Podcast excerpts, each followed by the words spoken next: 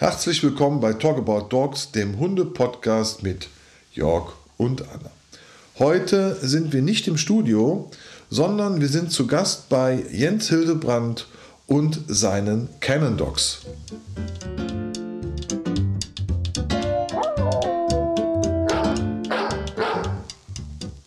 Hallo ihr Lieben, hier sind wir wieder bei Talk About Dogs mit einem ganz besonderen Podcast-Beitrag. Wir sind beim Jens Hildebrand und heute wieder mit Anna, Jörg und Jens. Hallo lieber Jens. Hi. Hallo lieber Jens.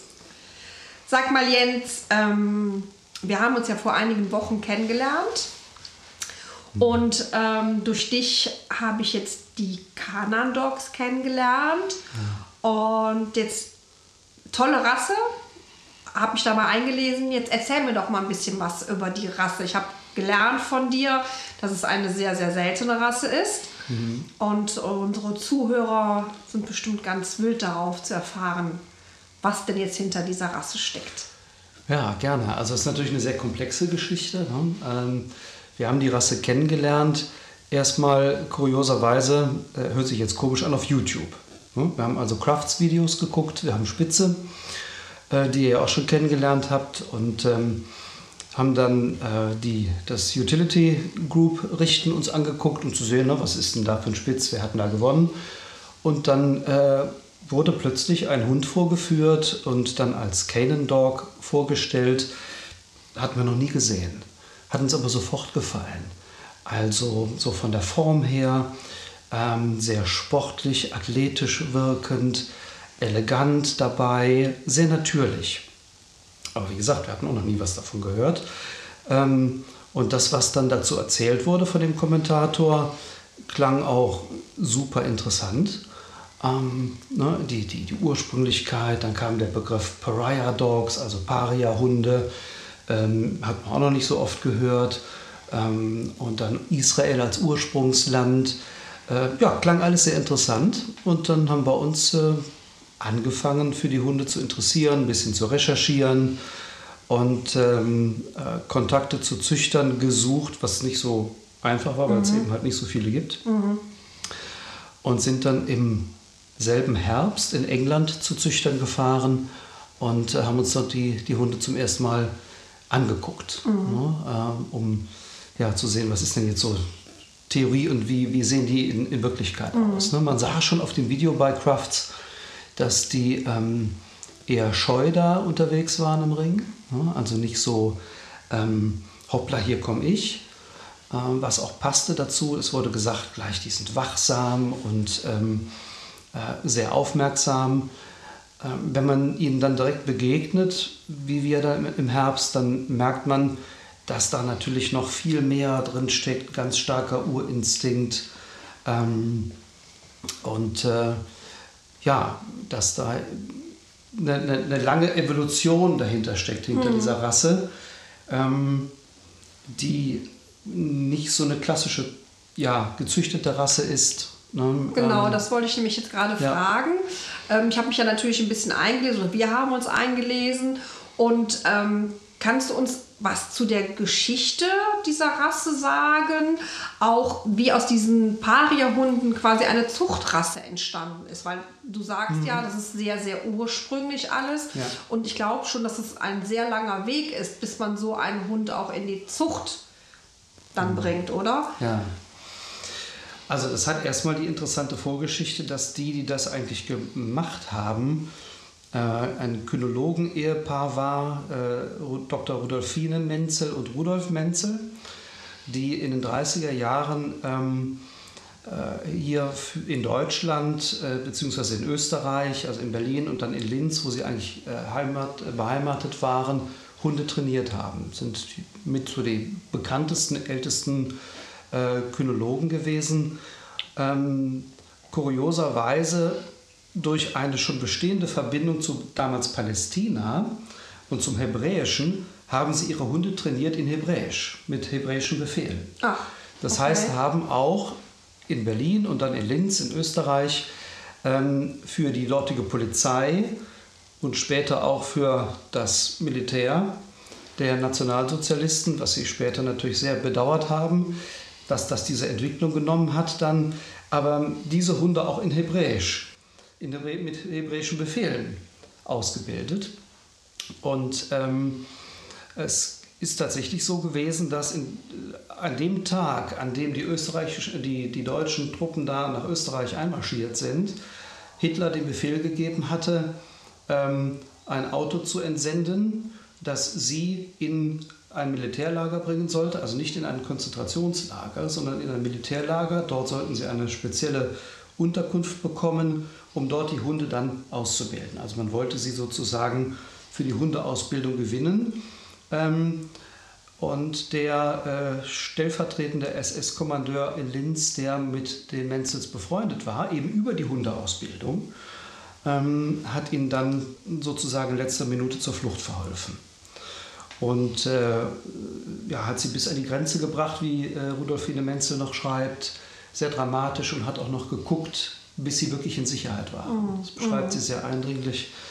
Und dann sind sie endgültig nach Palästina, wo sie schon mal hingereist waren und haben dort ja weiter das gemacht, was ihnen am Herzen lag, Hunde ausgebildet. Ähm, äh, auch für den Vorläufer der, das nannte sich damals die Haganah, der späteren israelischen Verteidigungskräfte. Mhm. Ähm, und äh, haben festgestellt, dass die Rassen, die man klassisch für solche äh, Dienste und Funktionen benutzt, dort unten nicht so gut funktionieren. Nicht? Also äh, die Hitze über Tag, die Kälte in der Nacht, der Geruchssinn, ähm, das alles äh, macht es schwer, ich sag mal, für einen klassischen deutschen Schäferhund oder Malinois mhm. dort unten so zu funktionieren. Also mhm. haben sie geguckt, was gibt es denn hier? Und ähm, hinzu kam, dass dann ähm, der Krieg auch, ähm, die Auseinandersetzungen unten später dazu geführt haben, dass viele Hunde, die früher sehr nah am Menschen gelebt haben, also jetzt auch zu jener Zeit im 20. Jahrhundert, plötzlich keine Menschen mehr hatten. Die Menschen waren geflohen. Mhm. Einige Hunde sind mitgegangen. Mhm. Die allermeisten Hunde sind aber da geblieben und dann irgendwie halb verwildert wieder. Mhm. Hinzu kam, dass letztlich seit Tausenden von Jahren es dort eben wilde oder halblebende Hunde gibt, also die Paria-Hunde, ne, mhm. die man eben so nennt, die ähm, also nicht beim Menschen oder nicht mit dem Menschen leben, sondern in der, in der Nähe des Menschen. Mhm, mh. Es gibt also Darstellungen von Hunden dieser Art ähm, in Saudi-Arabien, die äh, ja, 8.000, 9.000 äh, vor Christus ungefähr datiert werden, also wirklich sehr, sehr, sehr alt. Nur ist die Datierung von Steinzeichnungen sehr schwierig, mhm. aber ähm, aus den Gräbern ähm, in Ägypten teilweise haben wir auch Darstellungen solcher ähm, Hunde mit Stehohren, Ringelruten, mhm. mit den Mustern, die mhm. eben unsere Kanaans auch ja. haben, von ungefähr 2000 vor Christus. Ne, dann gibt es die Theorie, ja, während der Besetzung durch die Römer waren die Hunde auch schon näher an die Menschen gebunden. Dann sind die Römer ja irgendwann wieder gegangen oder gegangen worden, sind die Hunde auch ausgewildert. Da ist viel an ja fast märchenhaft klingendem. Was die Menzels als märchenhaft erlebt haben, war dann die Domestikation der Hunde, die sie eben angetroffen haben. Mhm. Vor allem bei den Beduinen, bei den Drusen, dort im Kamelgebirge und so weiter, so in der Gegend, wo die Menzels halt gelebt haben. Äh, Haifa ist das heute, mhm. Und äh, geschaut haben, ähm, äh, können wir mit den Hunden arbeiten? Können wir die vielleicht zähmen? Und mhm. das ging erstaunlich leicht. Ähm, allerdings mitunter mit dem Effekt, was leicht geht in die eine Richtung, geht auch leicht in die okay, andere Richtung. Ja. Das heißt, sie haben auch Hunde, die leicht an sich binden können, die aber auch leicht wieder dann nachher gegangen sind. Mhm. Mhm. Und ähm, die Zuchtrasse ist dann dadurch entstanden, dass sie tatsächlich festgestellt haben, wir können eine ganze Reihe dieser Hunde ausbilden das war auch ihr Ziel. Also es war nicht das Ziel, jetzt einen Familien- oder Begleithund zu haben, sondern das Ziel war eigentlich zu schauen, wie können wir Hunde ausbilden für die Suche von Minen, mhm. äh, als Sanitätshunde und als Meldehunde, über gewisse Strecken, wobei sie dann festgestellt haben, mehr als 500 Meter geht beim Kähnen nicht. Mhm. Auf, wenn man das länger macht, dann kehren die auf halber Strecke um, mhm. weil die eine sehr starke Bindung haben okay. an ihre Menschen. Okay, dann stellt sich die Frage für unsere Hörer, wer ist ein Haushund? Ähm, also der klassische Haushund, ähm, der jetzt so, ähm, ich sag mal, beim Menschen lebt, das, das geht mit dem Canine Dog. Ähm, aber ich würde sagen, ähm, nur unter bestimmten Bedingungen. Das heißt, ähm, die äh, Besitzer, die sagen, so, ich möchte einen solchen Hund im Haus halten und bei mir halten, ähm, die müssen bereit sein, zu einem nicht unerheblichen Maß ihr Leben diesem Hund anzupassen. Also selbst wenn ich jetzt nicht sage, ich will ihn in einer bestimmten Funktion benutzen, was auch nicht so einfach wäre? Ähm, zumal man ja als seine Zuchtrasse daraus wurde, mit einem sehr engen Genpool angefangen hat. Ähm, später aber wieder andere Hunde, um den Genpool aufzufrischen, reingezüchtet hat. Nicht andere Hunderassen, aber wieder Hunde aus der Wüste, wieder Hunde von den Beduinen. Hat man wieder neues, neue Wildheit mit reingeholt. Und die ist in den Hunden natürlich drin. Mhm. Ähm, in einer Bandbreite. Bei den mhm. einen mehr, bei den anderen weniger. Ihr habt ja unsere unsere ich, Hunde kennengelernt. Ja, ich wollte es ne? gerade sagen. Also, als wir uns ja kennengelernt haben, hattest du ja den Luca dabei. Ja. Und wir hatten schon Respekt, weil wir ja uns ein bisschen eingelesen hatten mhm. und wir mhm. wussten, okay, wir wussten jetzt nicht genau, was kommt jetzt auf uns zu. Ja. Und ähm, der erste Eindruck war schon, er ist sehr scheu, mhm. aber es war ganz toll. Der Luca hat sich uns doch schon sehr geöffnet. Hab sehr schnell auch. Sehr ne? schnell ja. auch. Ne? Also habe ich jetzt auch so empfunden, auch der Jörg hat das, glaube ich, so empfunden. Und ähm, wir fanden das ganz toll, ja, wie er kam und hat sich auch zu uns gesetzt mhm. und hat sich streicheln lassen, weil wir ja im Hinterkopf wirklich hatten, so, was passiert jetzt eventuell? Ne? Der mhm. ist scheu, der kennt uns gar nicht, aber es war schon sehr beeindruckend. Ja, man sagt, ja, ja. Vielleicht kannst du gerade noch mal, wenn wir jetzt gerade bei dem Thema sind, weil das eine tolle Situation, eine tolle Begegnung war mhm. mit dem Luca, über das Wesen nochmal vom Luca. Ja, also äh, ein Kernpunkt ist, ein Kernpunkt ist, die sind halt misstrauisch gegenüber Fremden. Ne? Also ähm, so diese, diese Scheue, die man dem Wildtier nachsagt, nicht? die sich dann vielleicht als, als eine gewisse Skepsis zeigt. Ne? Oder auch sogar scheu, ich laufe erstmal weg, ich mache so Kreise und mhm. näher mich langsam an. Ja. Das ist halt klassisch dieses Abchecken. Ne? Die wollen halt ganz, ganz sicher gehen, dass ihnen nichts passiert.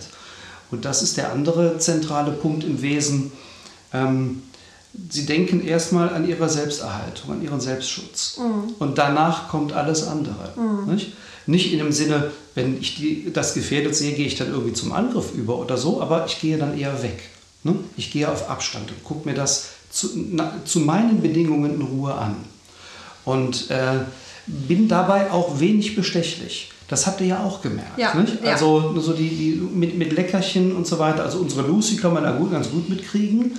Beim Luca, obwohl er eigentlich der menschenbezogenere ist, ähm, funktioniert das nicht. In dem Moment zählt das Leckerchen nicht. Da kann mhm. ich mit Wiener Würstchen werfen. Uh, ne? Uninteressant. Ja, und trotzdem aber sehr ressourcenorientiert. Ne? Absolut, absolut. Von dir wissen wir jetzt auch, dass es ja gar nicht mehr so viele Hunde dieser Rasse gibt. Ja.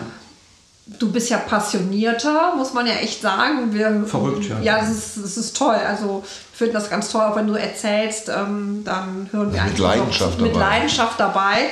Ähm, was ist denn aus deiner Sicht nötig, ähm, damit diese Rasse erhalten werden kann. Ähm, ich würde es aber jetzt von der Seite sagen, es sollte natürlich nicht ein Hund werden, der in Massen irgendwie, weil dann ist ja auch, glaube ich, dieses ursprüngliche, was man ja eigentlich dann, glaube ich, aber auch erhalten möchte, ist ja dann irgendwann, glaube ich, weg, oder? Ja, ich, ich, ich glaube auch gar nicht, dass es in, in absehbaren Zeiten möglich wäre, ähm, damit Zucht das Wesen deutlich zu verändern. Ich glaube, das würde immer wieder auch durchschlagen, also zumindest dieses Skeptische und auch das Territoriale. Das heißt, ne, ich muss damit okay sein. Und das ist schon mal so der erste Punkt, den wir ja eben schon mal hatten. Ähm, wie können wir diese Rasse erhalten? Wir müssen ähm, oder wünschen uns, dass wir Halter finden, die aufgeschlossen sind ähm, dem gegenüber und ähm, das auch nicht erkennen als eine, eine wilde Aggression oder so oder auch nicht einen solchen Hund suchen und denken, oh, der, der bellt, da habe ich vielleicht was, das mich da doll beschützt und der mir da, äh, was weiß ich, einen besonderen Status verleiht, mhm. sondern die sich wirklich ähm, diesen Hunden widmen, sie die, die Zeit und Energie und die Offenheit mitbringen, sie zu verstehen und mit ihnen zu leben, wo sie, sie so wie sie sind, ohne sie total umkrempeln zu wollen, was eben auch nicht geht. Mhm. Ähm, die können auf der Couch neben einem liegen, wenn sie das wollen. Hm? Und wenn ich das nicht erzwingen will, sondern das, das ein bisschen locken kann, das zulassen kann, so wie der Hund das mir anbietet, wenn ich, wenn ich so ein Halter sein kann, ähm, dann kann das wunderbar funktionieren. Ähm, und ich brauche auch eine gewisse Lebenssituation. Also eben idealerweise ist, ist zumindest einer, arbeitet von zu Hause oder kann den Hund vielleicht auch zur Arbeit mitnehmen. Mhm. Das geht. Mhm. Man muss es eben können und auch wollen. Ähm, und ja, die Zukunft liegt ja immer darin, dass wir auch Menschen finden, die auch bereit sind, auch zur Zucht beizutragen. Nicht? Also die nicht nur sagen, so ich will jetzt einfach einen Hund haben, weil der irgendwie vielleicht cool ist oder selten oder, oder exotisch, sondern die sich eben diesem, diesem Besonderen der Rasse stellen, das auch annehmen und sagen, ja, ich, ich, ich würde gerne auch ähm, ähm, das auf mich nehmen, äh, das, was wir hier machen, über die Rasse so ein bisschen informieren, ähm, mit ihren Ecken und Kanten offen und ehrlich damit umgehen und natürlich auch, ich sage mal, Familien mit kleinen Kindern zum Beispiel, die kommen und sagen, wir haben das gelesen, finden das cool, sagen, nee, lieber jetzt noch nicht. Mhm. Lieber, ja. wenn die Kinder mindestens acht oder zehn Jahre alt mhm. sind, dann ist das besser zu managen für alle Beteiligten. Und was wir brauchen ist, und das ist, glaube ich, ein, Thema für die Hundezucht allgemein noch, ist auf so einer etwas anderen Ebene, ist frisches Blut, also eine Offenheit auch mhm. in, in, der Zusammenarbeit unter den Züchtern, dass da nicht jeder so sein eigenes Süppchen kocht, mhm. und, sondern dass wir zusammenarbeiten in äh, der Form einer modernen Erhaltungszucht, also gesundheitsorientiert, mhm. das Wesen anerkennend, das Wesen nicht umkrempeln wollend, aber natürlich schauen, dass wir jetzt da nicht versuchen, mit Hunden, die ich sag mal, jetzt ultra scheu, scheu sind oder sogar vielleicht neigen, aus einer Scheu nach vorne zu gehen, mhm. die nicht unbedingt zur Zucht zu verwenden. Ja. Wie sieht das Entschuldigung, Jörg, du wolltest, nee, wolltest also, du was sagen? Nee, ich wollte, das wäre jetzt eigentlich das perfekte Schlusswort gewesen, aber jetzt bist du mir ins Wort reingefallen. Jetzt kannst du das Ding auch noch raushauen. ich habe noch ja. eine Frage, also weil es mich ja ähm, gerade auch äh, aus Zuchtsicht interessiert, wie sieht denn das Zuchtgeschehen also weltweit aus? Ich weiß, es gibt äh, ja nicht so viele Züchter. Hm. Ähm, Nachwuchs, der ja quasi rangezogen, also Züchternachwuchs, das ist ja nicht einfach, ja, also auch dann Leute zu haben, wo du sagen kannst, okay, da kann ich mir das vorstellen, die haben das Potenzial dazu zu züchten und die würden halt auch, keine Ahnung, äh, so einen Trip auf sich nehmen, um mhm. dann halt entsprechend frisches Blut mit reinzubringen. Ja. Stimmt ihr euch da, ich meine, ihr kennt euch ja, glaube ich, alle, also mhm. mehr oder weniger. Ja. Stimmt ihr euch da ab, wo ihr sagt, okay, da ist jetzt Handlungsbedarf? Also Abstimmung gibt es auf jeden Fall. Wir haben also mit einigen Züchtern jetzt in der Tschechei gibt es Züchter, auch junge, die mit reinkommen. Viele alte fallen jetzt raus. Gerade in Amerika mhm. ne, ist die Nachwuchssituation auch nicht toll. Und dort sind ganz tolle Hunde früh hingegangen von den Menzels in den 60er mhm. Jahren ähm, ne, aus denen der Luca ja teilweise auch stammt. Ne? Also ähm, äh, Hunde, die auch wirklich wohl sehr gut führbar waren. Ähm, die Abstimmung ist da. Ähm, wir brauchen aber frisches Blut eigentlich nochmal auch von außen. Mhm. Ne? Also von Hunden, die noch nicht in der Rasse drin sind. Um gleich, wobei wir gleichzeitig sicherstellen müssen, dass es auch möglichst unvermischte Hunde sind. Mhm. Also es gibt jetzt natürlich nicht den reinen Hund, der irgendwie plötzlich vom Himmel gefallen mhm. ist und der ist noch nie was irgendwo vermischt worden. Es ist ja eine, wie jede Zuchtrasse, eine künstlich entstandene Rasse. Ne? Man hat Hunde genommen und daraus dann eine Rasse gemacht. Aber das Tolle ist, es sind Hunde, so wie die Natur sie gemacht hat. Mhm. Von der Form her, die kommen mit wenig Wasser klar, mit wenig, ne, mit wenig Essen über den Tag, deswegen waren sie so gut zu verwenden. Das ist der Hund, den die Natur gemacht hat und der in der Natur super gut überleben kann und der sehr gesund ist. Deswegen müssen wir natürlich auch schauen, können ich einfach in die Wüste fahren und einen Hund fangen und den reinholen. Wir müssen schon schauen, dass, das, dass wir uns nicht irgendwelche Erbkrankheiten jetzt plötzlich in die Ja, ja, Rasse reinholen, die wir nicht gebrauchen können. Ja. Und das erfordert einfach einen Zusammenhalt und auch eine gewisse Offenheit in den Strukturen, auch wenn ich an, an Verbandsstrukturen denke, ähm, zu sagen, okay, wir schauen halt mal, ob wir Hunde auch mit reinbringen können. Ähm, äh, eben zum Beispiel aus einem anderen Land, ohne da, ich sag mal, riesige bürokratische Hürden aufzubauen. Cool. Toll.